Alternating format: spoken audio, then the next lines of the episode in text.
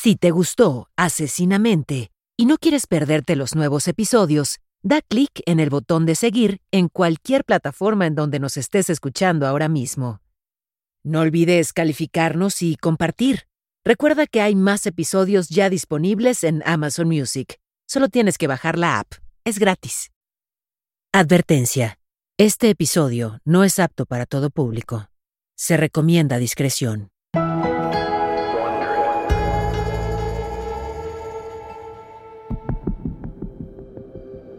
Imagina a un joven de no más de 20 años con esquizofrenia paranoide que cree que la gente conspira en su contra. Llamémoslo Stephen. Sus pensamientos son desorganizados y tiene mucho miedo. Pero lo que más llama la atención es que padece regularmente la misma ilusión. Cree que cualquier persona que usa lentes es maligna. Por eso, Stephen se acerca a completos desconocidos que usan lentes en la calle, pone su enorme mano frente a sus caras y les arranca los lentes. Hablamos de un hombre que mide más de 1,80 de estatura y que pesa unos 90 kilos de puro músculo. Un día, Stephen trató de escapar del hospital para enfermos mentales en el que estaba. Cuando intentaron someterlo, opuso mucha resistencia y lastimó a varios de los trabajadores del hospital. Fue aterrador que cuando lo miraron a los ojos directamente, los tenía completamente negros como si no se pudiera ver el iris. No tenían color. Y además de ser negros, no tenían emoción. Eran planos y huecos. Existe la posibilidad de que fuera causado por los medicamentos o por su estado psicótico. Cuando Robert Ressler, uno de los fundadores de la Unidad de Ciencias del Comportamiento del FBI, entrevistó al llamado vampiro asesino de Sacramento Richard Chase, describió sus ojos de la misma forma. Ressler dijo que sus ojos se veían como los del tiburón de la película Jaws, sin pupilas, solo puntos negros. En el caso de Richard Chase, él sí se encontraba fuertemente medicado en el momento en que fue entrevistado. Se trataba de un asesino serial que estaba, por decirlo de alguna forma, obsesionado con su salud. Estaba en un constante estado de alucinación más allá de la obsesión. Temía estar muriendo. Creía que estaba muriendo. Y también creía que la única forma de salvarse era beber la sangre de otros seres humanos y comerse los órganos vitales de sus víctimas. Sus crímenes brutales se agravaban por la forma tan azarosa con la que escogía a sus víctimas. Aterrorizó a la ciudad de Sacramento por un mes empezando en diciembre de 1977. Más de 40 años después, sus crímenes siguen siendo material para pesadillas. ¿Acaso Richard Chase eligió conscientemente ser el vampiro de Sacramento? ¿Disfrutaba el miedo que esparcía por toda la ciudad? ¿O realmente era un enfermo mental?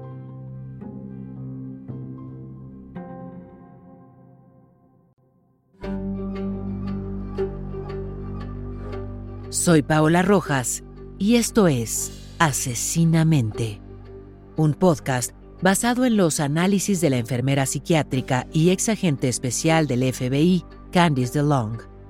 En esta serie, nos adentramos en lo más profundo y oscuro de la psique criminal. Acompáñame mientras exploramos la mente de los criminales más infames.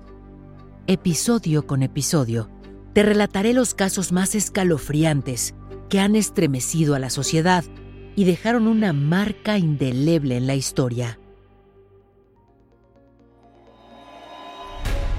Me sumerjo, junto contigo, en los perfiles psicológicos que han desconcertado a los expertos en una búsqueda por comprender sus patrones y motivaciones. Esto es Asesinamente.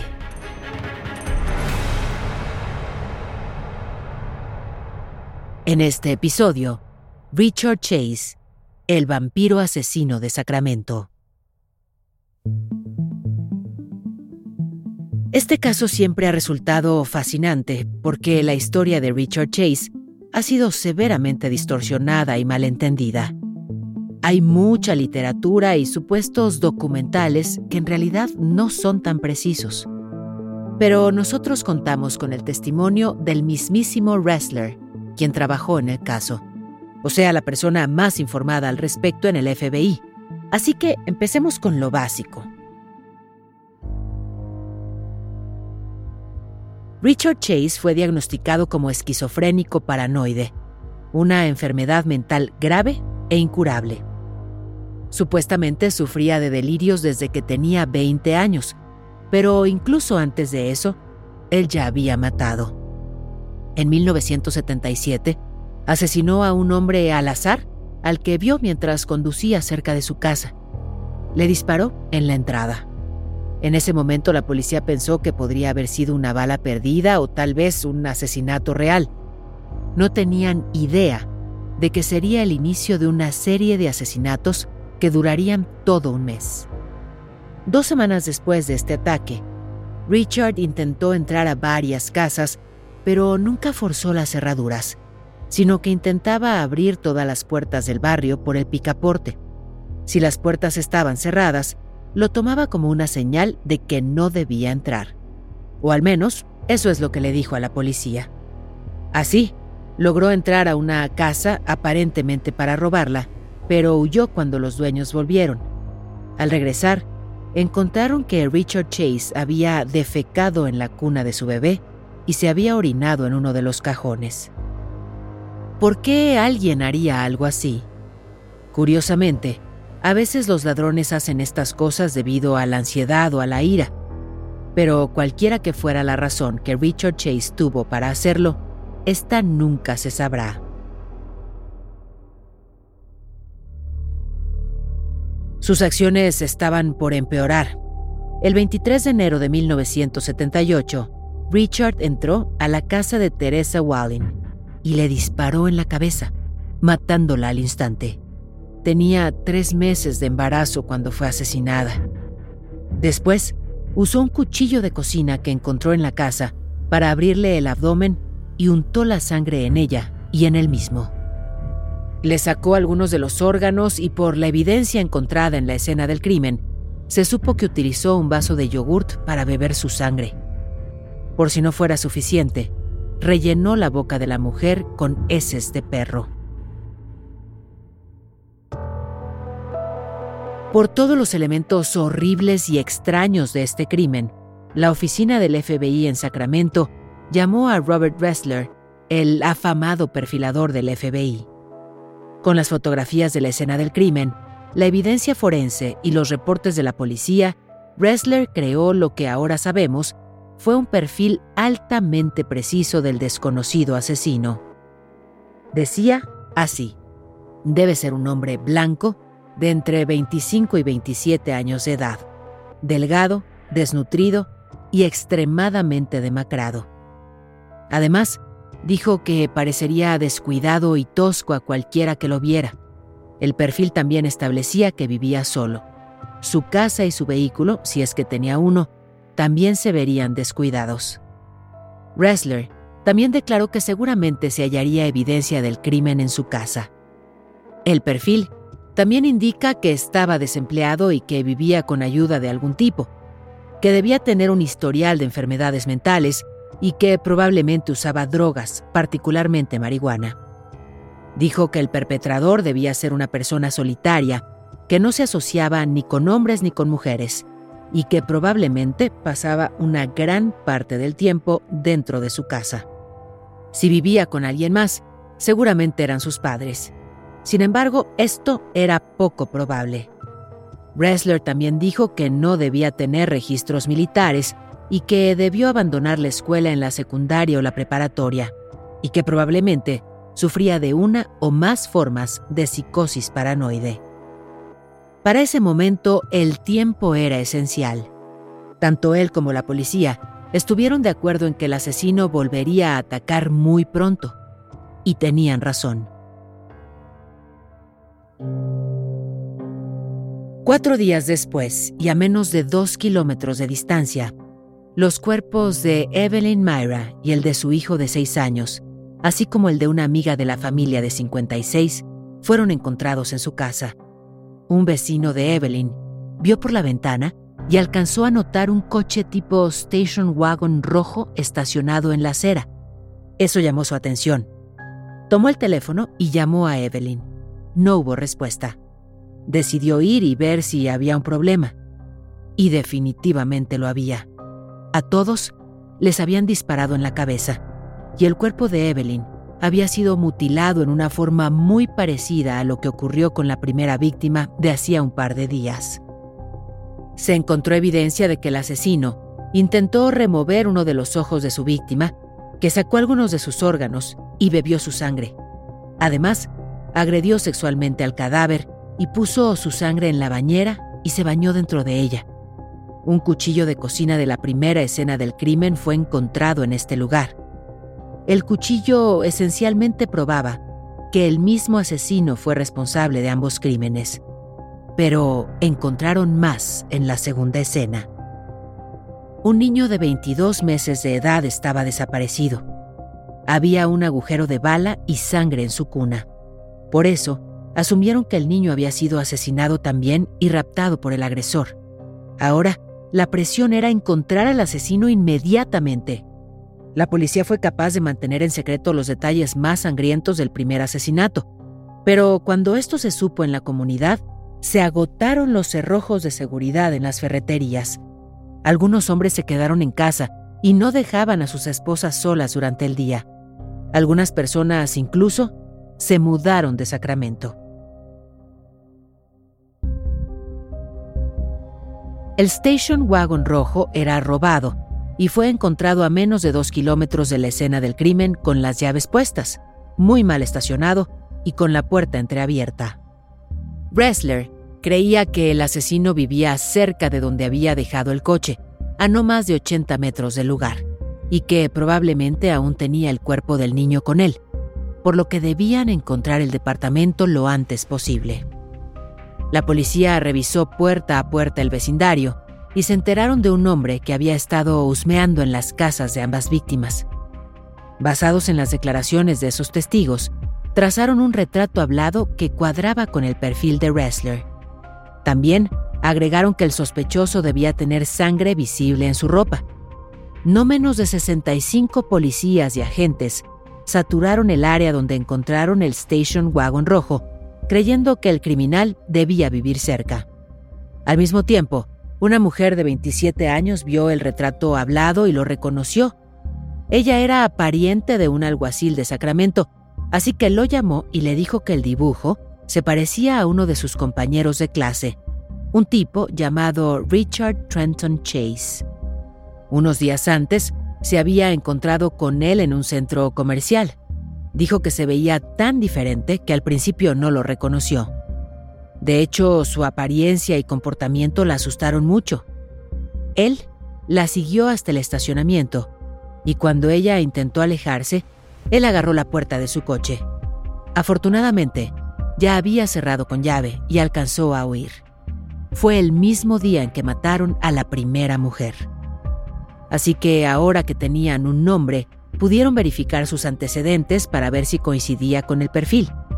Descubrieron que Chase había tenido varios encuentros con la ley y un historial de enfermedad mental, pero fue un incidente específico el que llamó su atención. En 1977, la policía en Pyramid Lake, Nevada, detuvo a Richard después de encontrarlo cubierto de sangre y cargando una cubeta de sangre con un hígado adentro, además de dos armas. Los agentes lo mantuvieron en la cárcel hasta que descubrieron que tanto el órgano como la sangre eran de una vaca. Lo liberaron, pero no le devolvieron las armas. Las piezas se empezaban a encajar. Ahora tenían un nombre, una foto de la detención en Pyramid Lake por el incidente de la vaca y la confirmación de que a Chase le gustaba la sangre. Lo único que tenían que hacer era encontrarlo. Pronto descubrieron dónde vivía y resultó estar a menos de una cuadra de donde había abandonado el vehículo. Vigilaron su departamento y cuando lo vieron salir corriendo por la noche con una caja grande, lo detuvieron a punta de pistola con una orden de arresto.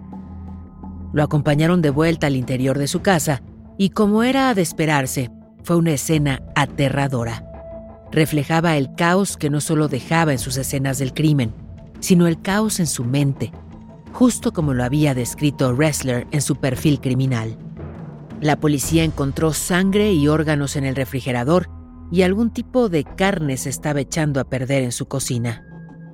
Todo era un desorden, ropa en el suelo, varios objetos tirados por toda la habitación, excepto por una cajonera en la que guardaba sus cuchillos, donde todo estaba limpio, ordenado y acomodado perfectamente. Estaba completamente fuera de lugar considerando cómo se veía todo lo demás. La policía descubrió sangre y órganos, no solo en su refrigerador, sino en tres licuadoras en su cocina, todas llenas de sangre y restos humanos. Su casa era un gran ejemplo de qué es lo que hacían sus crímenes y de qué tipo de asesino era. El FBI tenía dos categorías principales de asesinos, Generalmente, se refieren a ellos como organizados y desorganizados. El agresor organizado es el que solemos ver en las películas. Psicópatas egocéntricos que son incapaces de empatizar y que usualmente son muy inteligentes, cuyos crímenes son usualmente planeados metódicamente con antelación. Suelen llevar sus propias armas y algunos incluso trazan intrincados esquemas de cómo capturarán y matarán a sus víctimas. Y no es inusual para ellos torturar a sus víctimas por un extenso periodo de tiempo antes de matarlas. Por otro lado están los agresores desorganizados, que usualmente son hombres que viven aislados. Suelen ser solitarios con una inteligencia promedio o ligeramente por debajo de lo normal. No cuidan de sí mismos son espontáneos y sus crímenes son caóticos y pobremente planeados. Cuando las personas con enfermedades mentales severas y que sufren de alucinaciones cometen un crimen, suelen ser calificadas como desorganizadas. Chase tenía todas las características de un asesino desorganizado.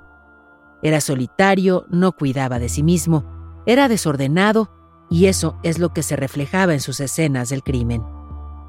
La gente como él no disfruta estar rodeada de otras personas, por lo que a menudo cuando matan a alguien lo matan rápidamente. No quieren interactuar en su vida regular y no quieren convivir con otros humanos, por lo que tiene mucho sentido que tampoco quieran interactuar con quienes asesinan, al menos mientras siguen vivas. Chase, como ya sabemos, le disparaba a sus víctimas. Al momento de ser capturado eran seis en total. Llevaba desde su casa la misma pistola calibre 22 para matar, pero no llevaba los cuchillos para hacer los cortes. Y esa era la parte más importante de sus crímenes, los cortes, el beber sangre y arrancar los órganos. El hecho de que trajera el arma desde su casa a algunas personas les podría indicar que había un atisbo de comportamiento organizado en él, pero no debemos darle tanto peso a ese aspecto en particular, pues para lo que usaba la pistola era para acabar con sus víctimas rápidamente y así poder llegar al verdadero propósito del asesinato, obtener su sangre. Y si recuerdas a la primera víctima, él puso heces de perro en su boca. ¿De dónde la sacó? La víctima no tenía perro, lo que significa que las llevó con él hasta la casa. Algunas personas tomarán este rasgo y dirán, bueno, eso es organizado, pero no, solo es sumamente extraño, una especie de ritual. Era importante para él. No sabemos lo que significaba, pero es una de esas cosas que se suelen llamar un artefacto. No tiene ningún sentido, no encaja en ningún lugar pero definitivamente grita, enfermedad mental, enfermedad mental, enfermedad mental, porque es demasiado raro. Otras personas, ante el hecho de que utilizó la misma arma de fuego en los seis asesinatos, pensarán que es una mala planeación, y más o menos parece contradecir el comportamiento de un asesino organizado, justamente porque Chase no lo es. Es verdad, las seis muertes pudieron ser fácilmente rastreadas hasta el arma de fuego, pero él realmente ni siquiera intentó despistar a los investigadores porque estaba demasiado enfermo. No estaba intentando salirse con la suya. No olvidemos que hablamos de un tipo que estaba caminando por el pueblo cubierto de sangre. De cualquier forma, para propósitos de clasificación del FBI, a veces cuando hay un comportamiento tanto organizado como desorganizado en una escena del crimen, lo etiquetan como mezclado. Y, por ejemplo, cuando se está buscando a un asesino joven, este podría ser inteligente, metódico y planificado, pero también distraído algunas veces. Mientras obtiene más experiencia matando, florece en él un asesino organizado completamente desarrollado. O a veces vemos un asesino organizado cuyo estado mental se deteriora, como le ocurrió a Ted Bundy. Su último asesinato estuvo tan mal planeado que lo llevó a su captura.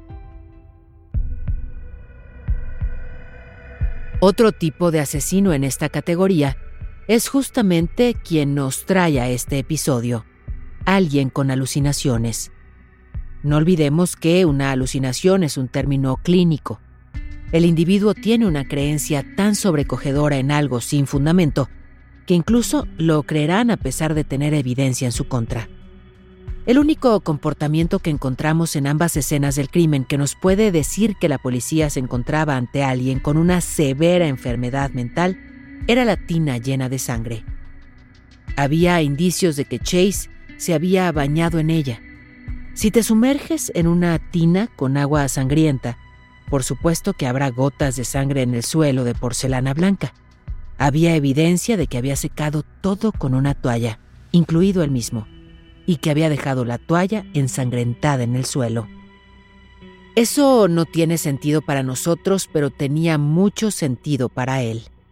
Se puso a sí mismo en riesgo al permanecer por mucho tiempo en una escena del crimen después de un homicidio cuádruple.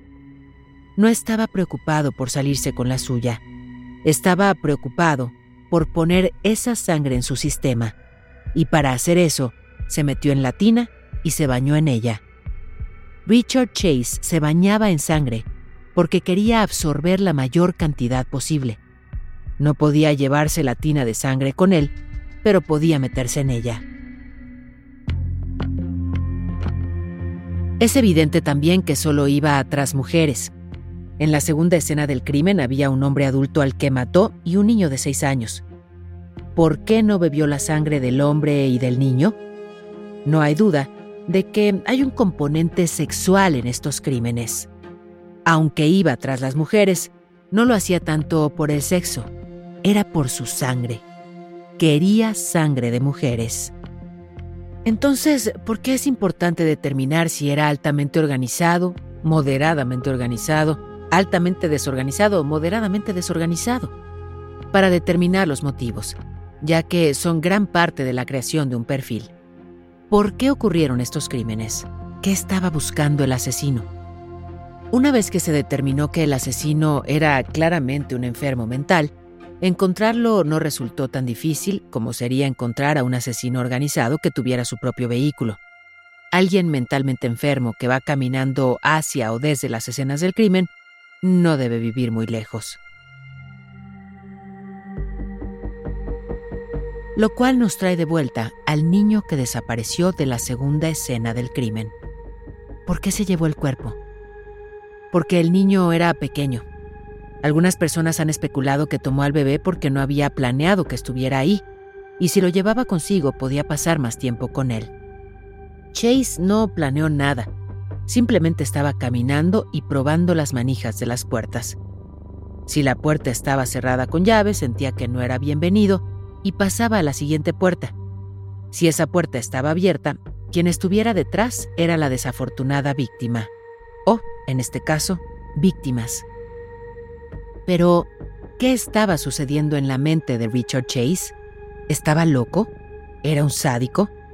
¿Por qué creía que tenía una enfermedad que solo podía curarse bebiendo la sangre de otras personas?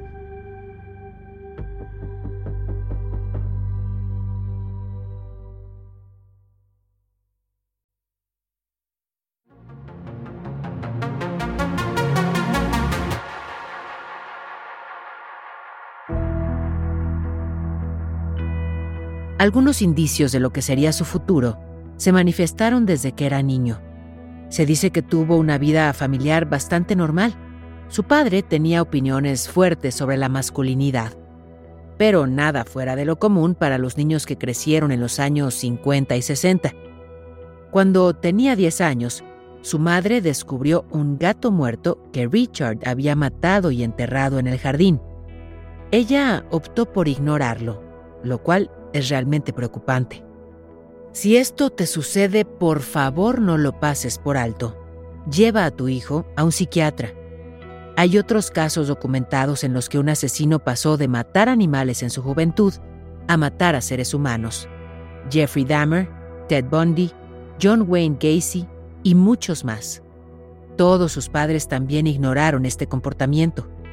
Es fácil pretender que no sucedió, que no viste lo que viste, pero la verdad es que estas personas no mejorarán sin intervención terapéutica.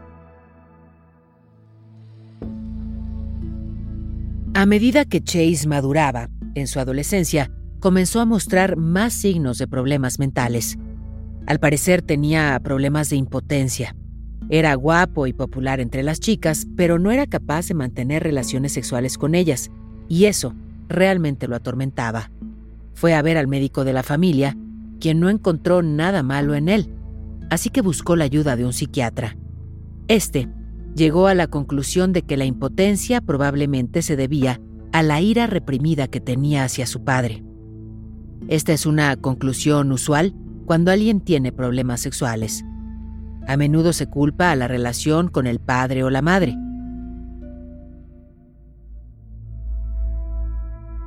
Estaba cada vez más frustrado y comenzó a usar drogas y alcohol. Pero no olvidemos que la esquizofrenia ya empezaba a emerger y que esta es un trastorno del pensamiento y la enfermedad mental más grave conocida por la humanidad.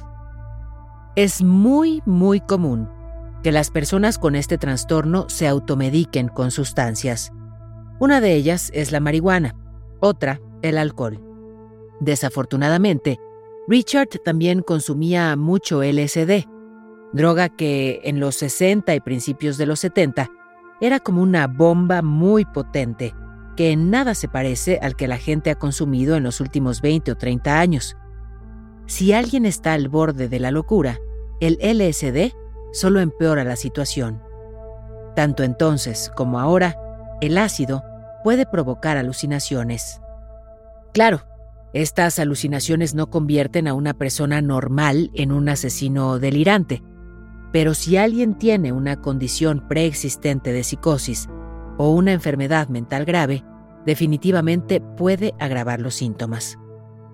El LSD sacó lo peor de Chase. Se volvió paranoico y parte de esa ideación era que su salud estaba fallando.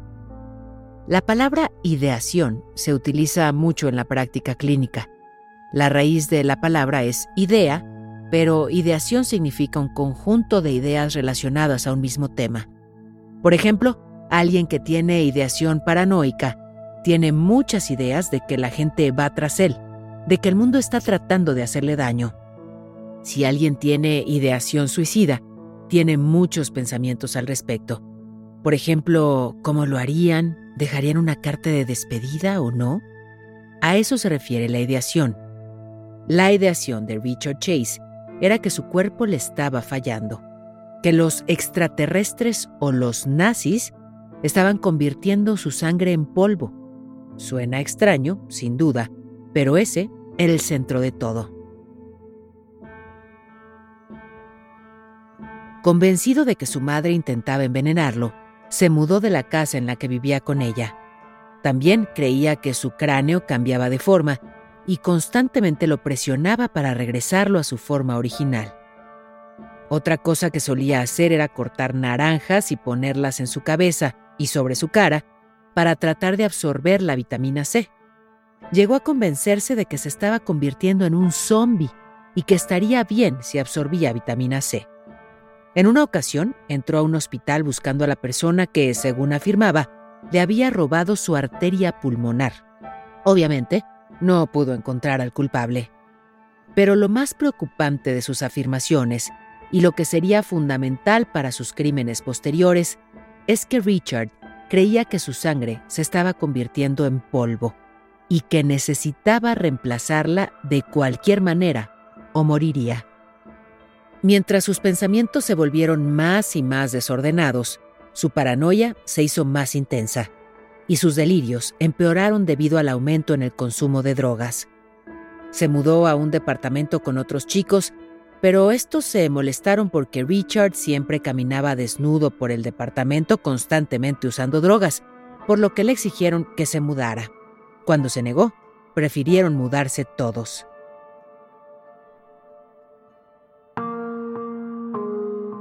Cuando nadie estuvo presente para detenerlo, comenzó a llevar animales a su casa para matarlos y beber su sangre. La policía encontraría pruebas más adelante de que mezclaba en una licuadora la sangre de estos animales con soda para bebérsela. A los 23 años, pasó un tiempo breve en una unidad psiquiátrica, pero lo dieron de alta. Sin atención médica o supervisión, Chase podía moverse libremente. En ese momento vivía con su padre, y mientras estaba ahí, se enfermó gravemente. En el hospital, determinaron que se había inyectado sangre de conejo. Esa situación lo llevó a ser ingresado involuntariamente en una instalación psiquiátrica. Si inyectas sangre de otro animal en tu propio sistema, es una emergencia médica, pues puede provocar envenenamiento, y eso fue lo que le pasó a él. Tuvo suerte de sobrevivir. En el hospital psiquiátrico, el personal notó que alcanzaba y atrapaba pájaros a través de las barras de su ventana. Cuando agarraba alguno, le torcía el cuello y bebía su sangre. Eso los aterrorizaba. Y cualquier enfermera psiquiátrica te podría asegurar que esa es una conducta atroz y extremadamente rara en la escala de comportamientos extraños. En el hospital le diagnosticaron esquizofrenia paranoide severa. En aquellos días, el diagnóstico de esquizofrenia era un término general. Entonces, ¿cuál es exactamente la definición de esquizofrenia? El diccionario de la Asociación Estadounidense de Psicología lo define como un trastorno psicótico caracterizado por alteraciones en el pensamiento, las respuestas emocionales y el comportamiento. También se le conoce como un trastorno del pensamiento. Hay cuatro tipos de esquizofrenia. Catatónica, en la que una persona se apaga por completo y queda completamente inmóvil, como si estuviera paralizada. Quienes sufren esta condición no comen ni beben, ni siquiera orinan, y su salud se ve gravemente comprometida.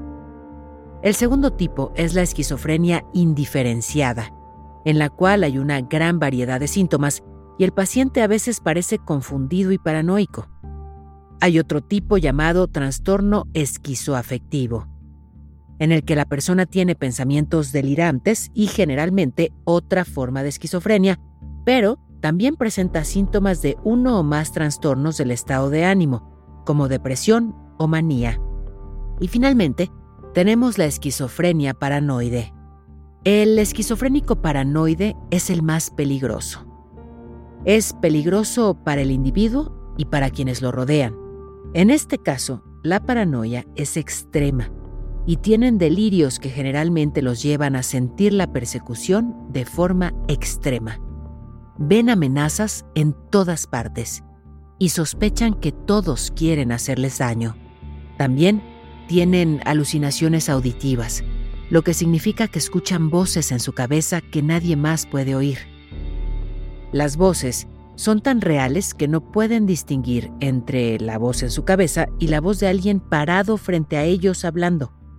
Hay que aclarar que en la actualidad, los pacientes con esquizofrenia son capaces de tener una calidad de vida mucho más alta que cuando Richard estaba siendo tratado.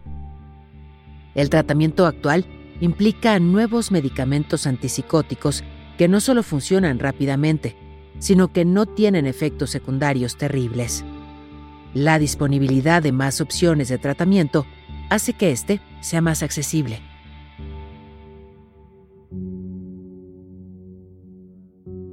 Antes de que Richard Chase recibiera su diagnóstico clínico, su enfermedad empezó a tomar forma a finales de su adolescencia, que fue cuando comenzaron las alucinaciones.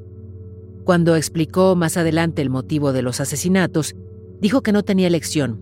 Sus delirios se centraban en su cuerpo y su salud.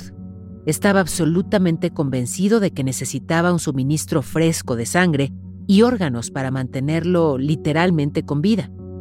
Creía que su sangre estaba siendo pulverizada por naves espaciales y por la mugre en el fondo de su jabonera. Para Chase, matar era una cuestión de supervivencia. Como sospechaba que su comida estaba envenenada, mataba personas para consumir sus órganos. Algunos lo han definido como un sádico, pero eso está muy lejos de la realidad. Un sádico es alguien que disfruta del sufrimiento de los demás, y no hay indicios de que eso era lo que él sentía. Chase mataba a las personas rápidamente, apenas en los primeros segundos en que se encontraba con ellas. Quería que murieran para que no se defendieran cuando intentara sacarles la sangre. Un sádico alargaría el momento del asesinato y no querría que su víctima muriera rápidamente porque para el sádico, una vez que la víctima muere, se acabó la diversión. Para Richard, la diversión empezaba cuando moría su víctima, pues era cuando tenía acceso libre y sin restricciones a sus órganos. Solo después de su muerte los evisceraba. Esto también aplicaba para los animales que mataba. No torturó, y aunque los resultados eran brutales y horripilantes, no lo hacía por placer, lo hacía para satisfacer su delirante necesidad de sangre. Sus crímenes pueden parecer salvajes y sádicos, pero él no era un sádico y no mataba de esa manera.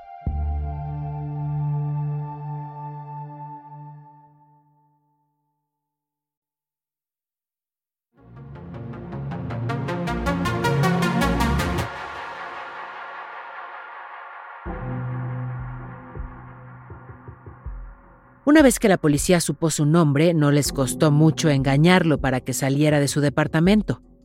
Chase no era un asesino que intentaba superar en inteligencia a la policía. Después de que estos golpearon a su puerta y no obtuvieron respuesta, fingieron que se habían ido. Tan pronto como pensó que ya no estaban, abrió la puerta y salió corriendo de su departamento llevando una caja. Tenía también el arma que solía usar metida en el pantalón y la cartera de una de sus víctimas en la bolsa. Fácilmente lo aprendieron. Antes de su arresto, la policía se había enterado de la desaparición de muchos animales en el vecindario, perros y gatos, y pensaron que Richard podría haber sido el responsable. Así que cuando sacaron a relucir el tema de los animales perdidos, él los miró y les preguntó, ¿Por eso estoy aquí? ¿Por algunos perros?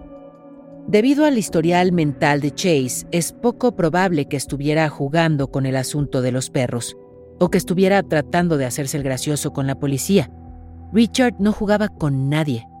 Él robaba y recolectaba perros por una sola razón, y ya todos sabemos cuál. Necesitaba su sangre. La otra cosa que el detective recuerda haber escuchado ese día fue, los setter irlandeses son los mejores.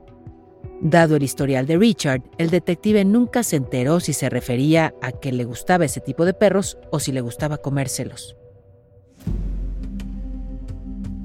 Cuando fue ingresado a una institución mental en 1976, le administraron fuertes dosis de una droga llamada toracina, un sedante mayor que ya no se usa en la actualidad.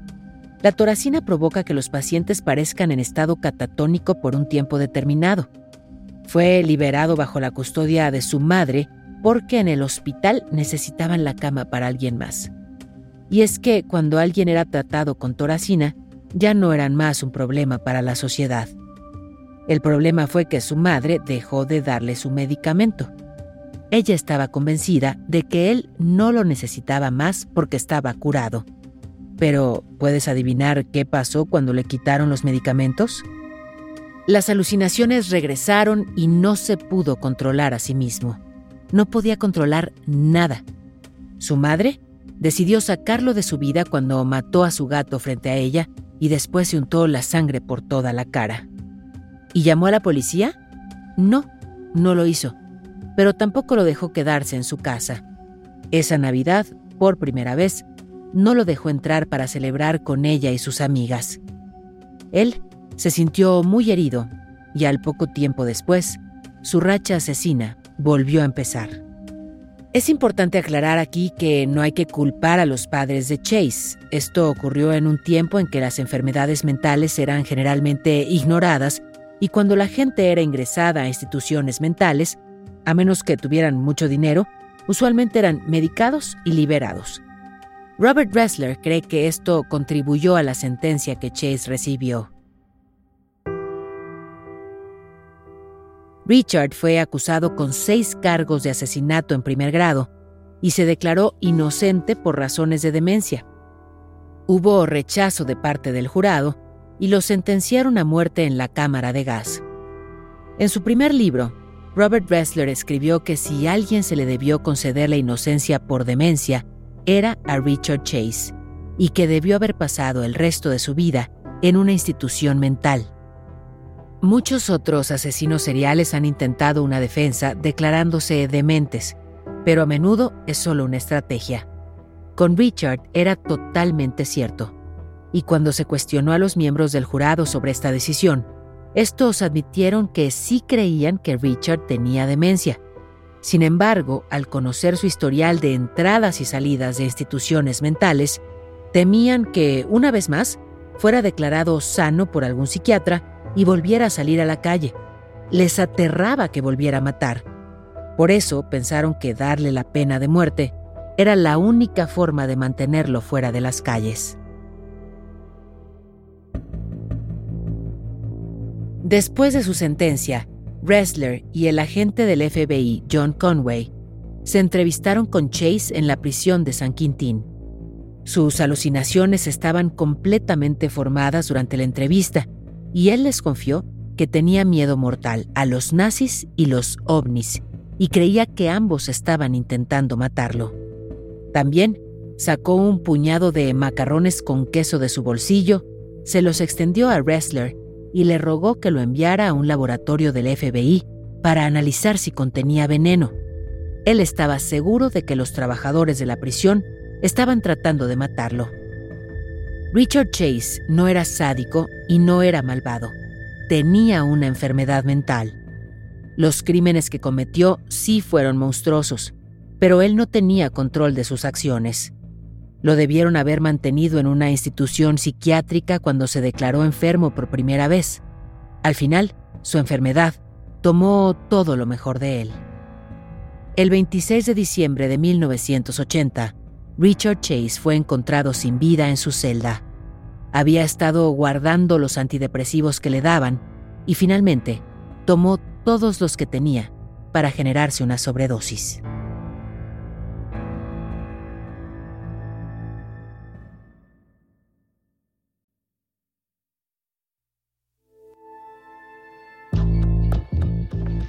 Esto fue Asesinamente, una producción de Wondery Gracias por escuchar. Asesinamente está disponible donde sea que escuches tus podcasts. Accede a nuevos episodios antes y sin anuncios en Amazon Music, incluido con tu suscripción Prime. Con Prime, ahora tienes acceso gratis a los mejores podcasts y toda la música a través de Amazon Music. Descarga la aplicación ahora. Esto fue Asesinamente, un podcast en el que nos sumergimos en las mentes oscuras y retorcidas de algunos de los criminales más notorios de la historia y descubrimos lo que hay detrás de sus comportamientos y motivaciones. Asesinamente es conducido por mí, Paola Rojas, y producido por Exile Content Studio. Coordinadora de producción, Verónica Hernández. La traducción y localización es de Kraken Comunicación y Mario Conde. Supervisión de traducción Álvaro Céspedes. La grabación estuvo a cargo de Pedro Aguirre en los estudios de Excel Content. El diseño sonoro es de Hugo Mendoza y Gonzalo Messi. Producción ejecutiva de Carmen Graterol e Isaac Lee. Daniel Batista dirige el área de audio en Excel Content Studio. The Wondery, la producción es de Carlota Aparicio. Y la producción ejecutiva es de Sarah Barrett, Jessica Radburn y Marshall Louis.